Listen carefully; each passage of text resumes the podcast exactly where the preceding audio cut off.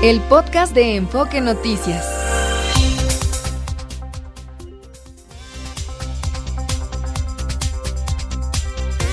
NRM Comunicaciones presenta Amanece en Enfoque Noticias con Martín Carmona. Cuando empieza el día.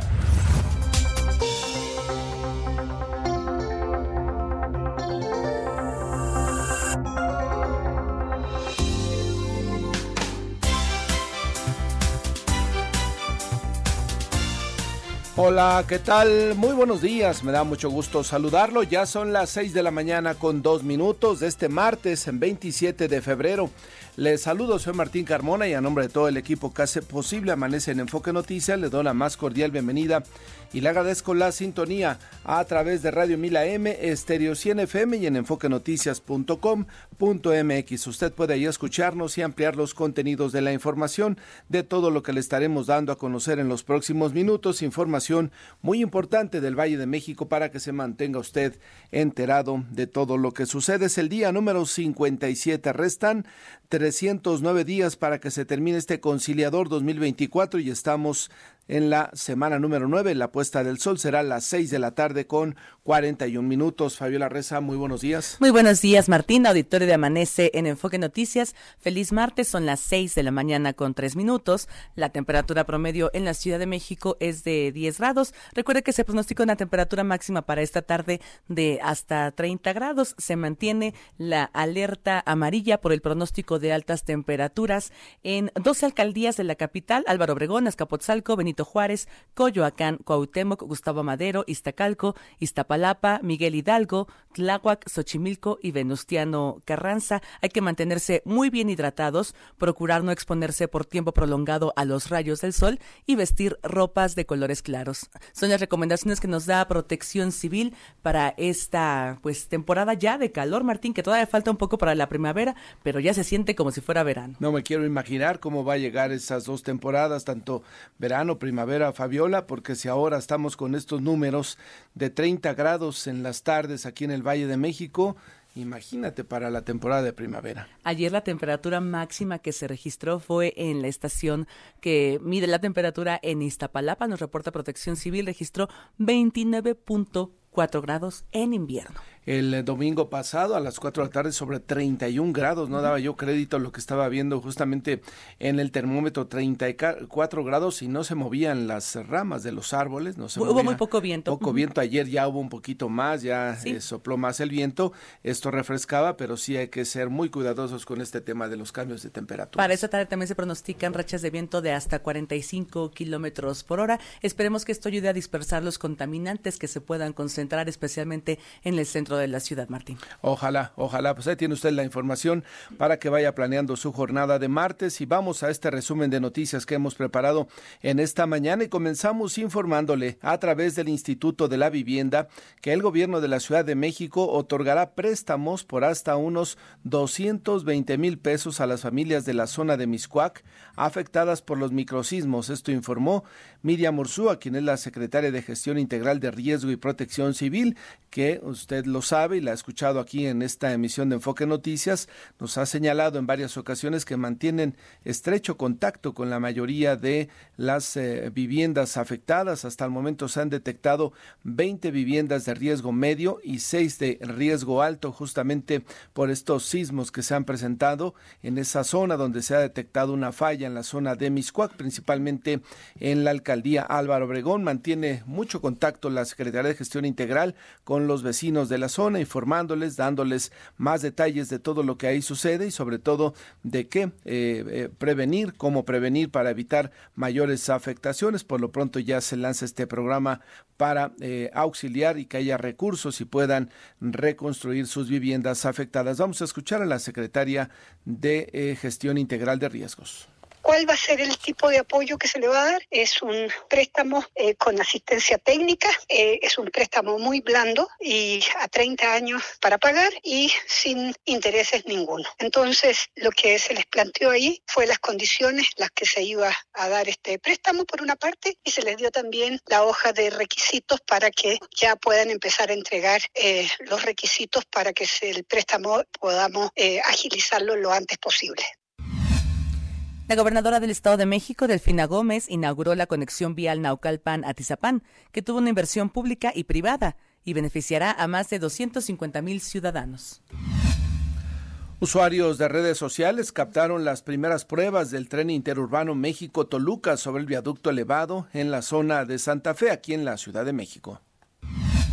El secretario de Movilidad Capitalino Andrés Layuz y el director del metro Guillermo Calderón supervisaron las obras de modernización del segundo tramo de la nueva línea 1, que va de Salto del Agua a Observatorio. El exsecretario de Hacienda Ernesto Cordero y el exsenador panista Javier Lozano se unieron al equipo de campaña del aspirante a la jefatura de gobierno Santiago Taboada. La expanista Ana Villagrán se sumó al grupo parlamentario Izquierda Liberal del Congreso de la Ciudad de México. El Instituto Electoral de la Ciudad de México y los partidos políticos acordaron que el primer debate de aspirantes a la jefatura de gobierno será el domingo 17 de marzo a las 8 horas en sede por definirse. Entonces ya está listo el primer debate para los aspirantes a la jefatura de gobierno aquí en la capital del país. Amazon invertirá 5 mil millones de dólares para crear una instalación de centros de datos en México que tendrá sede en Querétaro. Un hombre murió luego de caer desde el piso 17 de un edificio ubicado en la alcaldía Miguel Hidalgo. La víctima limpiaba las ventanas del inmueble cuando cayó. Policías capitalinos encapsularon a manifestantes que bloqueaban Periférico Sur a la altura de Luis Cabrera. Se reportaron empujones entre agentes e inconformes hubo dos detenidos y ayer el tránsito estuvo colapsado en esa zona por la tarde. El incendio del pasado domingo en la zona de Cuemanco, en Xochimilco, afectó 29 hectáreas de zonas naturales, señaló la Secretaría del Medio Ambiente, quien hizo un llamado a la ciudadanía a evitar las quemas agrícolas por pastoreo y de residuos y tampoco pidió no hacer fogatas. En información nacional, en Marabatío, Michoacán, fueron asesinados Miguel Ángel Zavala Reyes, precandidato de Morena para la alcaldía, y el aspirante del PAN a ese cargo, Armando Pérez Luna. Hasta el momento, con respecto a esta información, se reportan 14 aspirantes a puestos de elección eh, popular. Eh, em, en lo que va del año. En lo que va del año. Han sido asesinados 14 personas, así es, Martín, es una nota que destaca en su primera plana Reforma este martes. Son 14 asesinatos en tan solo 57 días. De personas que eh, buscan un puesto de elección popular, ahora que estamos, 14, 14 nos reportan ahora. Sí, 14 personas asesinadas. 17 nos dice mi compañero eh, em, eh, David que van 17 de junio del año pasado a febrero de este año 17. Hay que sumarle tres de la segunda parte del año pasado. Entonces, eh, pues preocupante estos niveles de violencia que están sufriendo, Fabiola, quienes quieren un puesto de elección popular. Así, eso es lo que preocupa rumbo a los comicios del próximo 2 de junio, si es que se pueden llevar con seguridad en todo el país. Hay focos rojos ciertamente, pero se necesita garantizar la seguridad de las personas aspirantes a un puesto de elección popular y, por supuesto, de la ciudadanía que acuda a votar. Y con esto, pues cada vez toma más fuerza la versión de que el crimen organizado se mete en los procesos electorales, trata de presionar a los aspirantes para que pues asuman alguna postura a favor de los grupos eh, delincuenciales en las zonas donde están aspirando en los distritos electorales, dado que se resisten a eh, prestarse a este tipo de situaciones, por eso son agredidos, esas son las versiones. Ayer duró la mañanera tres eh, horas veinte minutos, fue de las más largas en los últimos meses, nos reportaba nuestra compañera Mara Rivera, y seguramente si en algún momento le tocaron el tema al presidente, lo minimizó, ¿no? Y ya sabe usted todo lo que va diciendo, que las cosas están bien, requete bien, una realidad totalmente separada la que tiene el presidente López Obrador en su residencia de Palacio Nacional contra lo que realmente sucede en las calles de nuestro país y para muestra este botón de 17 políticos aspirantes a puestos de elección popular asesinados de junio del año pasado a febrero de este 2024. Le cuento por otra parte que el portavoz del Departamento de Estado de los Estados Unidos, Matthew Miller, pidió al gobierno de México que no tome medidas que pongan en riesgo la seguridad de los periodistas. La Fiscalía General de la República no ejercerá acción penal en la investigación por tortura contra Mario Aburto, asesino confeso de Luis Donaldo Colosio. Un tribunal colegiado le negó un amparo al exdirector de Seguridad Regional de la extinta Policía Federal, Luis Cárdenas Palomino, contra el auto de formal prisión que se le dictó por tortura contra Mario Vallarta Cisneros y tres personas más, para obligarlas a aceptar que formaban parte de la banda de los secuestradores Los Zodiaco. El INE revisará 4.000 candidaturas para evitar que se hayan incluido a quienes han incurrido en violencia política de género o sean deudores alimentarios. Buenos días y ojo con este tema en la Ciudad de México, pues ahora circulan motocicletas, circulan vehículos, circulan bicicletas y también este fin de semana les dio por circular a patinadores en, vías de alta velocidad, sobre todo en lo que es este desnivel de insurgentes en Miscuac. Se vio ayer en videos en redes sociales a por lo menos 10 patinadores deslizándose justamente en los carriles de alta velocidad de este desnivel de insurgentes Miscuac durante esta travesía se vio como una joven perdió el equilibrio y cayó prácticamente a dos metros de un vehículo que alcanzó a frenar. Me imagino que el vehículo tuvo la conciencia y la precaución, los vio que iban a su lado, bajó la velocidad, esta joven pierde el, equilibrio y justamente queda a dos metros de este vehículo que afortunadamente, le reitero, alcanzó a frenar. De lo contrario, pues estaríamos dándole otro tipo de noticias. Ya la autoridad ha informado que va a tomar cartas en el asunto, que no se va a permitir que estos jóvenes vuelvan a repetir esta osadía de meterse a carriles de alta velocidad. Pueden circular por las calles, pueden circular incluso por reforma, los vemos, pero no en velocidad en estos carriles donde podrían haber causado pues un grave accidente, ¿no? Porque este automóvil que alcanzó a frenar lo hizo el vehículo de atrás y los posteriores. De lo contrario, hubiera sido una auténtica carambola con consecuencias mucho más lamentables. Ojalá que haya orden y también responsabilidad y prudencia de parte de estos patinadores que se atrevieron a hacer esta eh, acción el pasado fin de semana. Son ya las seis de la mañana con quince minutos. Revisamos en México se invierte. Fernanda Franco, adelante, buenos días. Bueno, pues se nos ha complicado un poco la reproducción de la grabación de nuestra compañera Fernanda Franco a propósito de las acciones que se tienen de inversión y de negocios en, en nuestro país. Ya la tenemos lista. Adelante, Fernanda. Buenos días, Martín, auditorio de Amanece en Enfoque Noticias. Esto es lo más relevante de los negocios en México. El gobernador de Nuevo León, Samuel García, aseguró que en marzo comenzará la construcción de la planta de Tesla en la entidad. La inversión esperada de la armadora de autos en el estado es de entre 5 mil y 10 mil millones de dólares. Amazon Web Service invertirá 5 mil millones de dólares en la construcción de una nueva región de centros de datos en Querétaro. Se prevé que la región sea inaugurada en 2025. Iberdrola cerró la venta de 12 centrales de generación de ciclo combinado y un parque eólico por 6.200 millones de dólares al gobierno de México, lo que representa el 55% del negocio en el país. Martín, auditorio de Amanece en Enfoque Noticias, hasta aquí la información. Gracias, Fernanda. 6 de la mañana con 16 minutos, momento de ir a una pausa. Le recordamos nuestras vías de contacto. Me ubican en la red social de X en arroba Carmona Martín. A nosotros como Enfoque Noticias en Twitter, Facebook, Instagram, YouTube y TikTok. Nuestro WhatsApp es el 55 73 60 35 87. Son las 6 de la mañana con 16 minutos. La temperatura promedio en la Ciudad de México es de 10 grados. Recuerde que se pronostica una temperatura de hasta 30 grados para esta tarde. Amanece en Enfoque Noticias con Martín Carmona por Stereo 100, 100.1 de FM y Radio 1000 AM. Continuamos.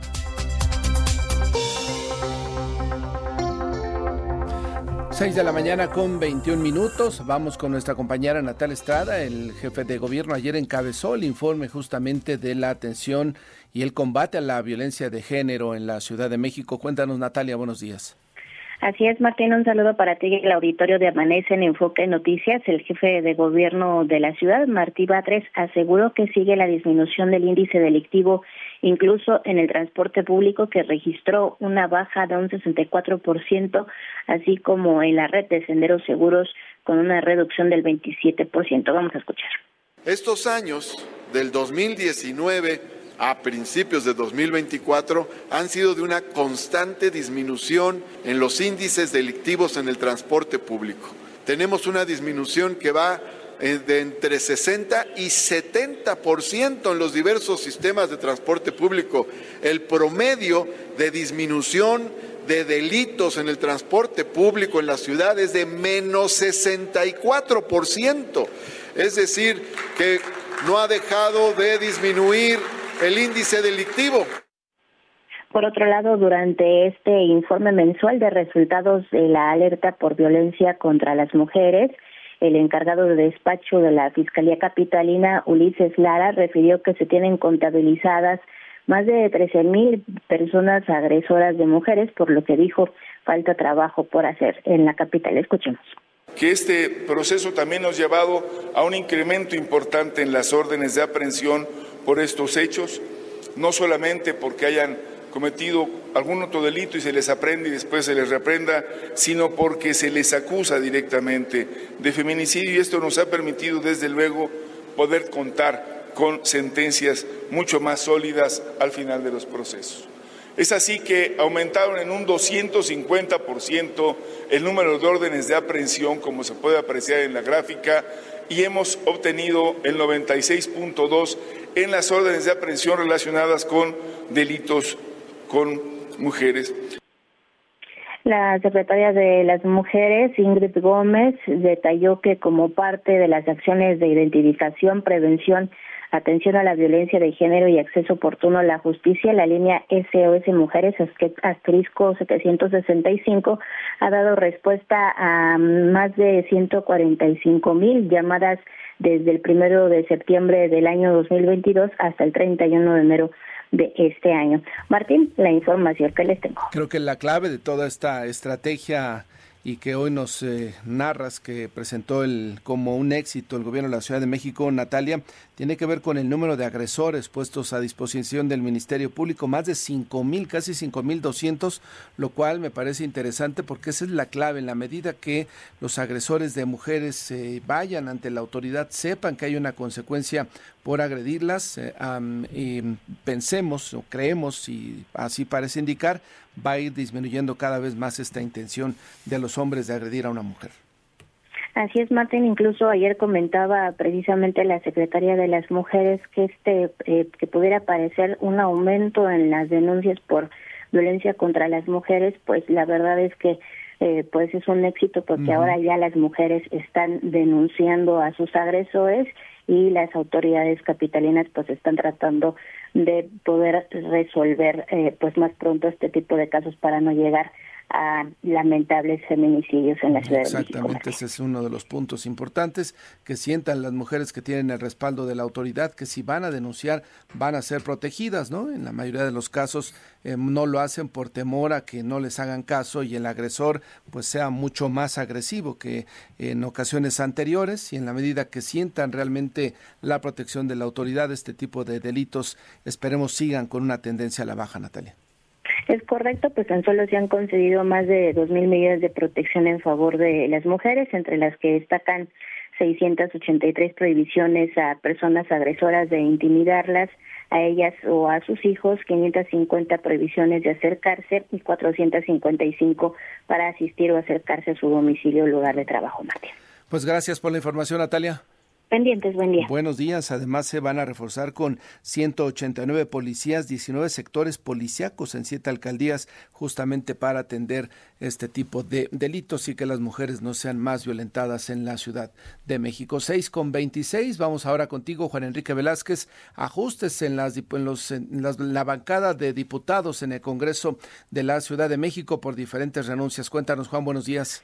Con mucho gusto, Martín. Saludos, amigos de Amanece en Enfoque Noticias. La ahora exdiputada local de Acción Nacional, Ana Jocelyn Villagrán Villajana, formalizó su ingreso a las filas de la agrupación parlamentaria Izquierda Liberal. En su cuenta de X, el coordinador de la APIL, APIL, Jorge Gaviño Ambriz, dio la bienvenida a la diputada, con lo que esta agrupación se convierte en la cuarta fuerza política del Congreso de la Ciudad de México. También en redes sociales, la expanista dijo que es un honor cerrar esta legislatura con izquierda liberal y precisó sus intereses, precisó que sus intereses, bueno, pues son, son similares y se apegan a los asuntos eh, impulsados en su agenda por la esta asociación Izquierda Liberal. Como lo recordaremos, amigos de Enfoque Noticias, de Amanece en Enfoque Noticias, Martín, en su momento lo informamos, Ana Jocelyn Villagrán Villasana renunció al Partido Acción Nacional, luego que, de que el dirigente denunció capitalino del PAN, Andrés Ataide, le cerró las puertas tras 15 años de militancia. Vamos a escuchar.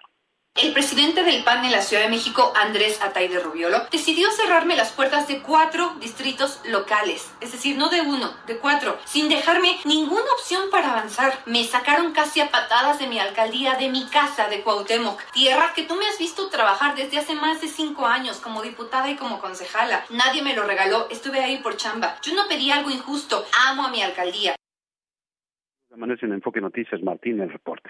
Así es, Juan, ajustes, ajustes y se va entonces a la bancada de Izquierda Liberal con Jorge Gaviño. El comunicado del PAN del fin de semana, justamente del PAN de la Ciudad de México, le decía que iba a Morena, ¿no? El PAN directamente la ubicaba en la bancada de Morena o con la facción de el partido de Morena en la Ciudad de México, lo cual no ha sucedido, Juan. En este caso, pues se va con Gaviño y gente que ha salido de diferentes partidos. Sí, Martín, efectivamente, eh, eh, así fue, se rumoraba que se iba para, de, hecho, con la, a la campaña de Brugada, sin embargo, pues eh, aquí ya se está pues, corrigiendo la situación, se mantiene, se mantiene en izquierda liberal, no se va a Morena. Y como lo comentaban aquí en sus redes sociales, pues ya esta fuerza política ya es la cuarta en el Congreso de la Ciudad de México. pues vamos a ver cómo le va a esta diputada Villagrán, eh, Villagrán Villasana, que siempre ha luchado por eh, pues esta cuestión de protección a los animales, Martín. Bueno, pues está bien. Juan, gracias. Buenos días. Buenos días. Más información metropolitana, Noemí Cruz, adelante. Martín, auditorio de Amanece en Enfoque Noticias, buenos días se inauguró el Centro Médico de Whisky Lucan en el Estado de México, en el que se atenderán a casi 90 mil habitantes. Se trata del cuarto hospital municipal que dará servicio en 14 especialidades a bajo costo que van de los 40 a los 200 pesos. En la alcaldía Tlalpan se inició el programa Va por tu salud, en la que se busca dar atención prioritaria a más de 37 mil personas adultas mayores con discapacidad y mujeres y niñas que padezcan alguna enfermedad crónico-degenerativa. El gobierno del Estado de México anunciará esta semana la app llave del Edomex, que en cuya primera etapa permitirá el pago de servicios como suministro de agua, predial, tenencia vehicular, licencia de conducir digital, entre otros. El subsistema de educación comunitaria Pilares y Uber México firmaron un convenio para que los egresados de los cursos de programación de la escuela Código puedan aspirar a trabajar en las oficinas de la plataforma de transporte privado. En Nezahualcóyotl se inauguró el primer refugio para animales víctimas de violencia. Autoridades municipales dieron a conocer que es parte de los esfuerzos para dar cumplimiento al decálogo de acciones para la atención del maltrato animal. Martín, hasta aquí el enfoque metropolitano. Gracias, Noemí. Buenos días. Los deportes con Fernando Espinosa en Enfoque Noticias. Hola, Fernando. Buenos días. ¿Cómo estás, eh, Martín? Muchas gracias. Buenos días a ti, a Fabi, a los amigos de Amanece en Enfoque Noticias. Buenos días, Fer. Oye, eh, había visto a tu ídolo, Cristiano Ronaldo. ¿Lo viste el fin de semana? Sí, bastante bien, jugando como, como lo es el gran futbolista. Bastante bien. y, viste cuando la gente le grita Messi, Messi? No, me fijo en esas cosas. No te fijas. A ver, eh, es un ejemplo, Martín es, un gran, es un terrible ejemplo. Yo me, yo me fijo en lo que hace en la cancha, en el juego, en los goles que mete. Nada más. Ah, lo demás es politiquería, Entonces, ah, ok, está bien. Entonces, este, eh, o sea, el Divo Martínez, Cristiano Ronaldo están por encima de la ley, como algunos dicen también, ¿no? No necesariamente. Pues, ¿Por qué? Porque no puedes hacer esas señas, son obscenas. Pero cuéntale al auditorio qué fue lo que pasó. Bueno, él mete un penal, eh, que le da una ventaja parcial, después ganó el partido su equipo al NARS, y eh, finalmente eh, la gente le empieza a buchar del equipo rival y le empieza a gritar Messi, Messi. Y él pues hace una seña obscena, no le puedo decir más, pero es una grosería muy grande. Ok, como le hizo Divo Martínez, ¿se acuerda? El portero de, de Argentina, y no le dijeron nada. Entonces, ¿por qué unos sí y otros no? ¿Y por qué tienen que ser ejemplos, estos cuates, o sea, Dibu, Cristiano, Messi, y por qué sí pueden hacer lo que quieran y no son ni mínimamente tocados. Es una pregunta meramente, Martín, es una pregunta. Eh, eso es lo que hizo Cristiano Ronaldo. Bueno, le voy a dar una buena, porque la selección mexicana femenil, después de 14 años, le gana a Estados Unidos. ¿Sabe cuántas victorias tiene México frente a Estados Unidos en mujeres? Dos. Y ayer fue la segunda. Y se tiene que festejar porque es la Copa de Oro. golazos, ¿eh? ¡Qué golazos! Con un par de buenos goles. Sí, sí, sí, sí. A ver, eh, entendemos que también el proceso de Estados Unidos ha, cambiado, está eso, en un proceso, en un cambio generacional. Se fueron Miaham en un momento, se fueron las grandes luminarias del fútbol de Estados Unidos. Estas están cambiando, pero lo aprovecha México y gana 2 por 0.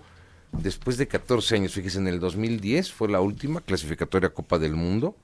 La última vez que México ganó, se enfrentaron en Cancún, México tenía que ganar ese partido, lo ganó, con mucho trabajo, pero lo ganó. Y ayer demuestra que México también está trabajando bastante bien en cuestión de, de las damas. Contundente victoria, sí, 2 por 0 sobre Estados Unidos y esto le deja a México la primera posición de su sector en la Copa de Oro femenil. Esta, esta Copa de Oro de CONCACAF que también es la primera vez que se celebra en, en las mujeres. Decirle, por cierto, que hoy en el Senado de la República eh, hay que estar pendientes, Martín, porque van a presentar eh, la iniciativa sobre la equidad del deporte. ¿Te acuerdas que se platicó tanto hace algunos meses? Bueno, son muchos puntos, pero tal vez de los principales o donde se centró absolutamente todo era en el sueldo base que aquí hubo mucha confusión de entrada cuando lo presentaron, porque no lo presentaron bien tampoco, esa es una realidad, dijeron es que tienen que ganar igual los hombres que las mujeres. Y dijeron, a ver, este, pues se acaba el fútbol femenil, con todo respeto se acaba el fútbol femenil, porque no puede cobrar lo mismo eh, a quien tenemos con un sueldo de un millón de pesos, ¿no?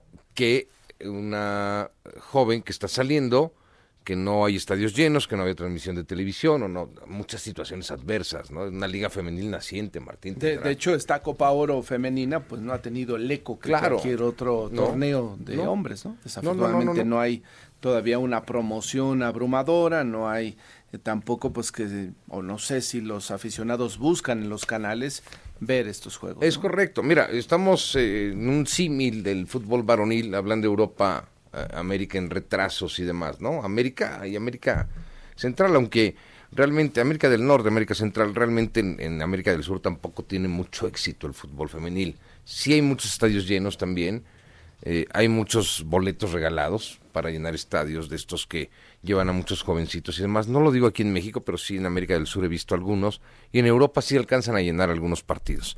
Esa es una, esa es una realidad. Lo cierto es de que hoy Vamos a ver qué es lo que, lo que eh, planean ahí los, los senadores, lo que pueden aprobar, pero la explicación es, la base es que ganen lo mismo, la, la base es que tengan seguro social, la base es que, que puedan tener eh, todas las prestaciones que tiene cualquier persona en cualquier lugar y que no hagan menos a las mujeres. Pero si va a ganar mil pesos de salud a Quiñones, que también los gane Lupita o Graciela o quien sea. Esa es la base. Ya después lo que ganan, eso es otra condición, pero que ganen lo mismo de entrada, ¿no? Esa sería la base. Arrancó el Abierto Mexicano de Tenis ayer.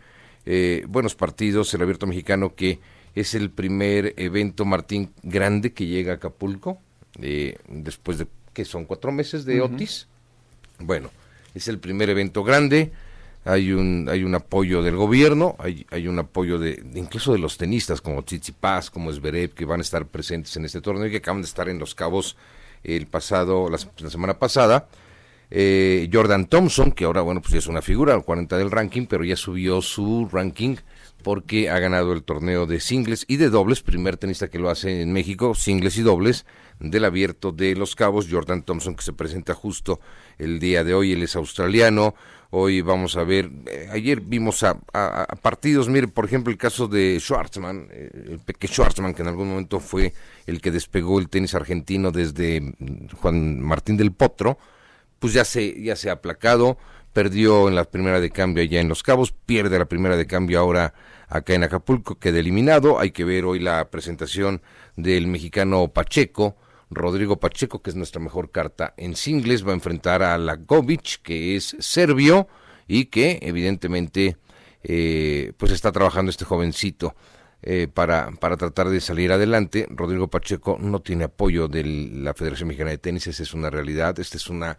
situación real cuando estás en deportes, golf, tenis, autos incluso, los papás son los que se la rifan, Martín. No hay apoyo de las parte de las federaciones y son los que tienen que estar costeando todos los viajes. De los deportes en la gran mayoría, ¿no? En la gran mayoría de esos deportes, de estos deportes, sí, que no son tan, eh, y que no son tan populares, que no tienen foros así donde los jóvenes vayan a participar y les paguen, ¿no? Sí, sí Ahí es donde se involucra mucho la familia. Ahora, yo te voy a decir, si tú eres tenista, tus tenis, Martín, se te acaban en unas, se te pueden acabar en una semana, ¿eh?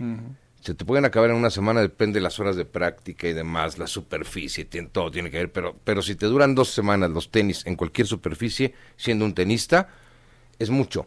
Encordar las raquetas es caro. Los viajes. Simplemente tener un lugar donde entrenar. Donde entrenar, un club, un club que regularmente es de paga, no es, no es abierto en México. Hay algunas canchas públicas, pero son realmente muy poquitas las canchas y esta condición eh, no la han, no la han eh, trabajado bien en la Federación Mexicana de Tenis. Nos falta mucho, nos falta mucho. Por eso se pregunta uno, ¿por qué tienes el mejor torneo 500 y por qué tienes el mejor de América Latina? Pues porque se ha metido la IP, porque hay muy buenos organizadores, porque México sabe organizar eventos deportivos máximos. ¿Por qué no tenemos un buen mexicano? Porque, bueno, pues de eso nos encarga realmente el Abierto Mexicano de Tenis, a pesar de que tiene clínicas y que le hacen sus sponsors, pero eh, realmente aquí los papás son los que se meten fuerte en este, en este tema. Martín, muchas gracias, son los deportes. Te esperamos más adelante. ¿Sigues contento con los Pumas? Sí. Sí, bastante. Ok. ¿Y el chino es eh, cristiano ya? Cristiano, el chino, todos los buenos jugadores. Muy bien. Y, tú muy contento por el Chicharito, ¿no? El fantasma que estuvo el sábado en el juego, ¿Sabes que tenía más de cinco meses que no se presentaba en una cancha? Y, ay, fue. Bueno, fue. No sí, bueno, pues eh, tú estuviste y, viste que, que, Guadalajara se volvió loca, ¿no? De hecho, no duerme todavía Guadalajara. ¿Cómo les eh, necesitan eh, héroes en ese equipo? Cómo necesita héroes Pumas de la universidad, ¿no? Porque tuvieron uno muy efímero que se llama, se apellida Huerta y le dicen el chino. Adiós, Martín. Buenos días. Fernando, que te vaya muy bien. Son las 6 de la mañana con 39 minutos. Fabiola nos da el INEGI datos sobre defunciones. Así es, son cifras preliminares registradas de enero a septiembre del año pasado. Se presentaron de forma preliminar, hay que precisarlo, 589.834 defunciones. Cabe destacar que en el mismo periodo de 2021 y 2021 los totales fueron de 887 mil en el año 2021, estábamos en plena pandemia del COVID, y 643 mil en el 2022. La tasa de defunciones registradas por cada 100.000 habitantes fue de 456.62. Es un decremento muy importante del 44% respecto al mismo periodo del 2022, Martín. Ya más normalizadas las defunciones en el país, no con los datos espeluznantes de aquella época de la pandemia, Fabiola. La estadística definitiva de defunciones se va a publicar en noviembre de este año. Muy bien. Y bueno, pues vamos ahora a conversar sobre el salario emocional. ¿Sabe usted lo que es el salario emocional? Vamos a conversar con Felipe Cuadra, experto en desarrollo organizacional. ¿Cómo estás, Felipe? Muy buenos días. Hola, buenos días. Ayúdanos a entender qué es este tema del salario emocional, cómo medirlo, cómo pues saber si merece un poco más de, de, ingreso el trabajador.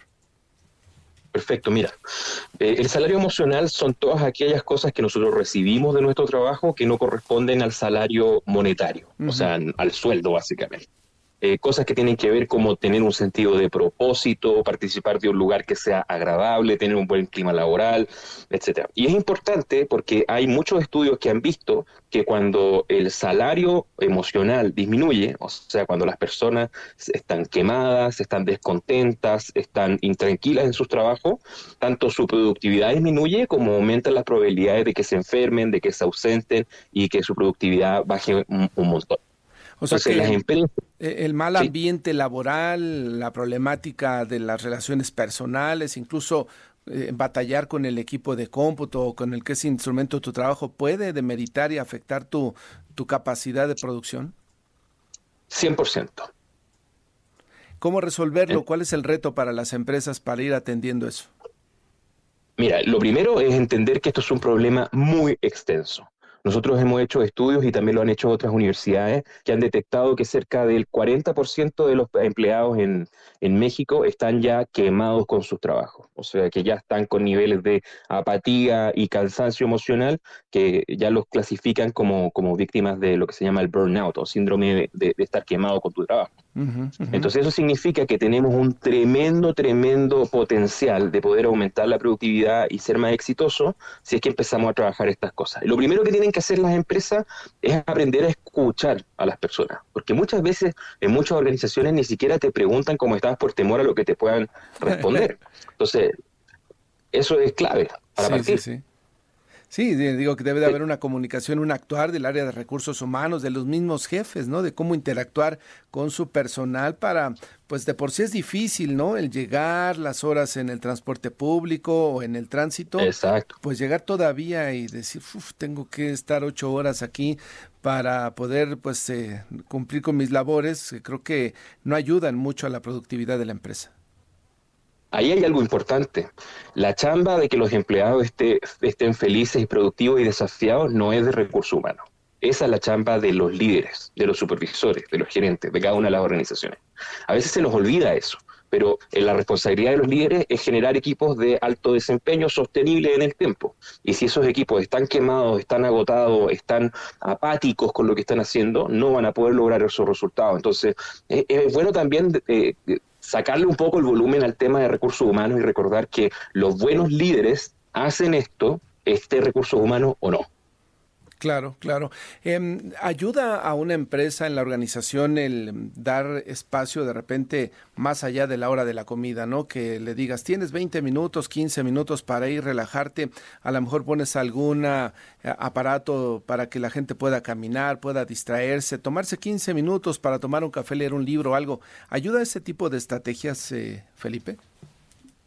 De todas maneras, hay, muchos estudios que demuestran que nosotros, la mayoría de las personas trabaja mejor de forma concentrada cuando tiene breaks regulares. Estamos hablando, por ejemplo, en mi caso, que a mí siempre me ha costado mucho concentrarme, yo puedo trabajar 40 minutos y después necesito al menos 10 minutos de hacer otras cosas mm. para poder mantener mi nivel de intensidad y mantener mi nivel de productividad. Y eso es algo que todos podemos empezar a, fijarnos y a descubrir. Pero cuando estás haciendo la política en la empresa, hay que entender también que las necesidades de las personas son muy distintas. Entonces, por ejemplo, em, eh, profesionales más jóvenes van a tener... Eh,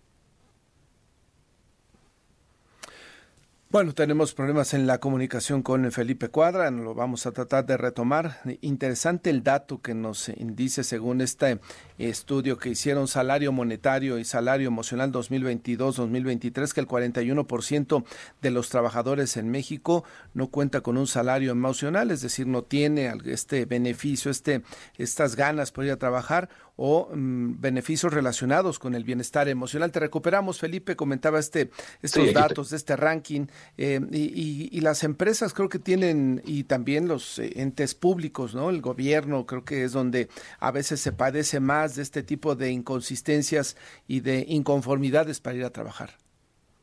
Exactamente. el patrón acá es muy claro.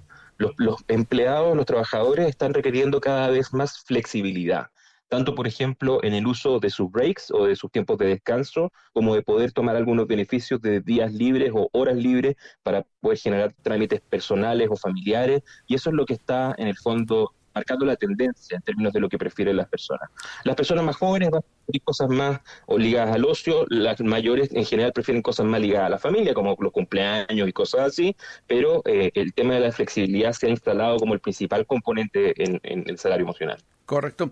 Ahora, eh, este tema del tener equipos fatigados, de tener equipos quemados, como le denominas, ¿incide en la rotación de personal? Es decir, ¿incide en que un trabajador de repente pues no dé al 100% de sus capacidades y pues esté pensando en cambiarse en cuanto pueda? Eh, eh, remediar este tema de atender a los equipos de trabajo quemados ayudaría mucho a reducir este tema de la del estarse cambiando de un lugar a otro. Exactamente. Y esa es la lógica de negocios que hay detrás de estos temas, porque las empresas no están para ser centros de, diversión, ni, ni spas de, salud mental. Las empresas están para que les vaya bien. Ahora, el cálculo es que si tus empleados rinden mejor, están más tranquilos, se enferman menos y no se van de la empresa, a ti como empresa te va a ir mejor. Entonces al final hay que entender que esto es parte de una ecuación virtuosa donde las empresas al hacer un poco de esfuerzo para entender e intervenir el salario emocional pueden contar con trabajadores más productivos que al final logran los objetivos que las empresas se proponen y a todos les va mejor. Pues Felipe, gracias por estar esta mañana en Foco Noticias y la recomendación para el trabajador que siente que está en esta situación sería el acercarse con su jefe, ¿no? Sería acercarse a recursos humanos y decir, oigan, pues hay algo hay que hacer para mejorar el ambiente laboral. Exactamente, y para eso hay muchas herramientas tecnológicas que tú puedes usar. Nosotros en RANMI hace años que estamos trabajando en México, así que encantado de hablar con las personas que tú quieras para, para poder contarles un poco más. Correcto. Muchas gracias, Felipe Cuadre, que te vaya muy bien. Hasta luego. Buenos días, pues importante, ¿eh? usted reflexione sobre su entorno laboral, no hay por qué sufrir cuando se va a la oficina, al, trabajo, hay que pues tratar de estar en el mejor ambiente que se pueda y converse con su jefe, ¿no? También los que son responsables y tienen gente a su servicio, personal a su servicio, pues hay que eh, reflexionar de lo que se está haciendo y cómo están actuando con sus subordinados para tener un mejor ambiente laboral. Seis de la mañana con 48 minutos, pausa, regresamos.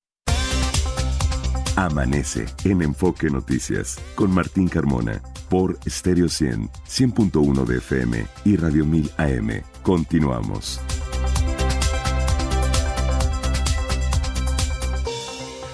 Son ya las 6 eh, de la mañana con 51 minutos. El tema de la problemática mm, por la falta de agua potable en la Ciudad de México y en el Valle de México, en varios municipios del Estado de México también afectados. De hecho, más del 60% del territorio nacional con esta problemática de eh, falta de agua, de problemas eh, y de crisis hídrica. Hasta la línea telefónica, Francisco Javier Cervantes Carrillo, es investigador del Instituto de Ingeniería de la UNAM, la unidad Juriquilla. ¿Cómo está, Francisco? Muy buenos días. Muy buenos días, eh, Martín. Gusto saludarte a ti y a tu auditorio. Gracias por estar esta mañana. Creo que este tema de la crisis hídrica que atraviesa el territorio nacional, eh, em, Francisco, nos lleva a tratar de implementar estrategias eh, mucho más eficientes como es el tratamiento de las aguas residuales, es decir, acelerar estrategias para que funcione mejor este tema. Sin duda alguna, eh, porque proyectos emblemáticos como la planta de Totonilco, por, ejemplo, que pues se requirió más de 10 mil millones de inversión. Históricamente las aguas de la Ciudad de México iban sin ningún tratamiento a, esa, zona agrícola, ¿no? Ahora, afortunadamente, gracias a, esa inversión, bueno, se, se tratan las aguas y se utilizan apropiadamente esas aguas eh, residuales ya tratadas, obviamente, para eh, continuar con su uso en el, riego agrícola. Lo importante, obviamente, canalizar esos efluentes. No solamente es un megaproyecto, uno de los más grandes del mundo, pero tenemos todavía mucha tarea por hacer en el país. Obviamente, crear infraestructura precisamente para cubrir eh, esa demanda de la agricultura y sobre todo también a la par quizás otras estrategias como tecnificar la agricultura, porque no perdamos de vista que la agricultura consume el 70% del agua a nivel nacional. Entonces, mientras la agricultura no se tecnifique con dejo por boteo u otras estrategias que consuman menos eh, agua, obviamente ese sector eh, pues va, va a siempre estar eh, con un déficit hídrico. ¿no? Y, y, ya experiencia hay en otros países. Yo escucho constantemente que ponen como ejemplo lo que sucede en Israel, donde en el desierto han logrado ser muy eficientes en la producción agrícola. No, nada más habría que traer eso y adaptarlo al modelo mexicano. Sin duda alguna, y tenemos eh, capacidad tecnológica también. Nosotros, afortunadamente, en el Instituto de Ingeniería de la UNAM, ahí en Campus Juriquilla, hemos tenido oportunidad de participar en proyectos también de gran envergadura en el tema hídrico, porque, por ejemplo, para el sector turístico, la Riviera Maya, incluso en otras partes de América Latina, hemos desarrollado proyectos de tratamiento de aguas para eh, grandes hoteles, para eh, aprovechar esas aguas tratadas para regar esas áreas verdes, campos de golf y tener un mejor manejo de los cuerpos de agua en ese sector turístico, inclusive los excedentes de agua, como cumple con la normatividad y tiene la calidad suficiente, se, utilizan para reinyectar los acuíferos. ¿no? Otros ejemplos también es el sector pecuario, por ejemplo, granjas eh, porcinas, que también eh, descargan aguas residuales eh, muy contaminadas pero también nosotros lo vemos como una gran oportunidad, ¿no? No como un problema, una oportunidad porque eh, esos contaminantes, esa materia orgánica, las excretas porcinas, nos permiten aprovecharla para producir biogás, por ejemplo, que es una fuente renovable de energía y entonces el productor lo puede aprovechar para producir electricidad en sus granjas, ¿no? Claro, claro. Eh, si tenemos la investigación y tenemos el desarrollo de estos eh, eh, proyectos que usted nos comenta, ¿hay disposición del sector privado para implementarlos? ¿Cuál es la parte gubernamental que tendría que hacerse? Me imagino que a ellos les corresponde poner el dinero para echar a andar todos estos proyectos, Francisco. Pues eh, debería de ser quizás una, un compromiso eh, compartido, yo diría, porque, por ejemplo, este megaproyecto que platicaba en su momento atómico, evidentemente es una inversión pública a través de la CNA, que pero, también es una, de acuerdo a, mi entendimiento, es una conversión con los constructores de tal manera que a largo plazo se cubre esa gran inversión. ¿no? En el sector industrial tenemos una gran oportunidad también porque de hecho las plantas de tratamiento de aguas residuales se deben de considerar más bien como centro de recuperación de recursos, porque las aguas residuales muchas tienen eh, recursos muy valiosos, por ejemplo hemos recuperado nitrógeno y fósforo de fuentes industriales que nos permiten aprovechar esos nutrientes como fertilizantes y aplicarlos en la agricultura, ¿no? Por ejemplo, para producir biogás, como comentaba hace un momento, entonces, más bien hay que verlo como eh, fuentes de recursos. Eh, otros sectores como el metalúrgico hemos desarrollado también una tecnología que nos permite recuperar los metales. Eh, y por un lado, para cumplir los propósitos, ¿no? O sea, opciones una fuente libre de esos metales y nos permite reutilizar esa agua ya tratada para sus procesos. Y por otro lado, esos metales que recuperamos les podamos, le podemos dar un cauce en el mercado, ¿no? Para aplicarlo en procesos catalíticos, por ejemplo. Claro, claro. Lo que me dice Francisco, pues me alienta porque son eh, opciones hay diferentes eh, de las que usted nos ha explicado. Ahora falta aplicarlas de una manera mucho más acelerada en los diferentes procesos y en los diferentes puntos de la República Mexicana. Seguiremos en contacto, Francisco Javier Cervantes, investigador del Instituto de Ingeniería de la UNAM, para seguir hablando de este tema y que pues cada vez em, pues quienes sean los responsables y los encargados de ponerlos en marcha los lleven a cabo para eh, pues que esta crisis hídrica termine en algún momento. Muchas gracias por el espacio, Martín. Excelente día. ¿eh? Saludos, que le vaya muy bien. Pues ahí tiene usted las opciones que nos eh, plantea el experto en temas justamente de cómo resolver esta problemática o irla resolviendo poco a poco. Josefina Herrera, ¿cómo te va? Muy buenos días. Hola, ¿qué tal, Martín? Qué gusto saludarte, Fabi, amigos de Amanece en Enfoque Noticias. Fíjense que las buenas noticias están muy cerquita de nuestra Ciudad de México. Por supuesto, tenemos un nuevo museo, por si acaso hace falta uno más en la ciudad. Este es totalmente gratuito en Iztapalapa y cuenta, fíjense, es impresionante cómo eh, se puede contar con nuevas cosas, con cuatro salas sobre cambio climático, diálogo y acción, ecosistemas y diversidad, también crisis y resiliencia, sistema solar y cosmovisión, con los cuales se busca mostrar las causas, pero también las soluciones e invitan a muchos artistas, a colectivos, eh, a todos ellos jóvenes, por supuesto, a todos ellos mexicanos para que formen parte de este nuevo museo, de esta nueva oferta cultural aquí mismo en Iztapalapa, en, la Ciudad de México. Y bueno, esto eh, fue gracias a la propia Secretaría de Cultura de la ciudad que pues está abriendo estas opciones y me parece muy importante que haya estado inclusive Katia Echazarreta, esta jalisciense de 28 años que es la primera mexicana en viajar al espacio y quien asistió como invitada para pues estar participando en esta nueva opción cultural, en esta nueva opción lúdica que permitirá sin duda alguna conocer muchas cosas en, en, México, por supuesto. Así es. Es el Museo Yanquic José. Exacto, no dije el nombre, perdón. Eh, un pequeño sí, estaba tan emocionada.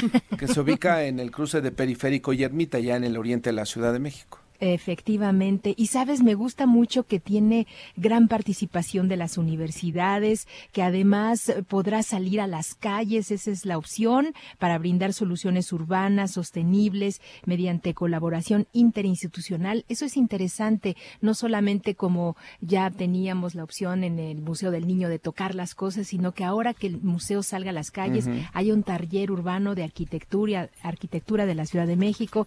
En fin, va a haber cosas especiales creo que nos podemos dar cita por allá, Martín. Ah, habría que ir a hacer un programa. ¿Qué te parece un amanece? desde el ah, Museo Yanquic. Estaría bueno, ¿no? Vamos a plantearlo a ver si podemos organizarlo con los eh, responsables del Museo. Josefina, gracias. Cuídate mucho, Martín. Buen día, Fabi. Fabiola. Gracias, José. La temperatura 11 grados. Y ya viene Mario González con más información. Gracias por su atención. Excelente martes. Buenos días. el podcast de Enfoque Noticias.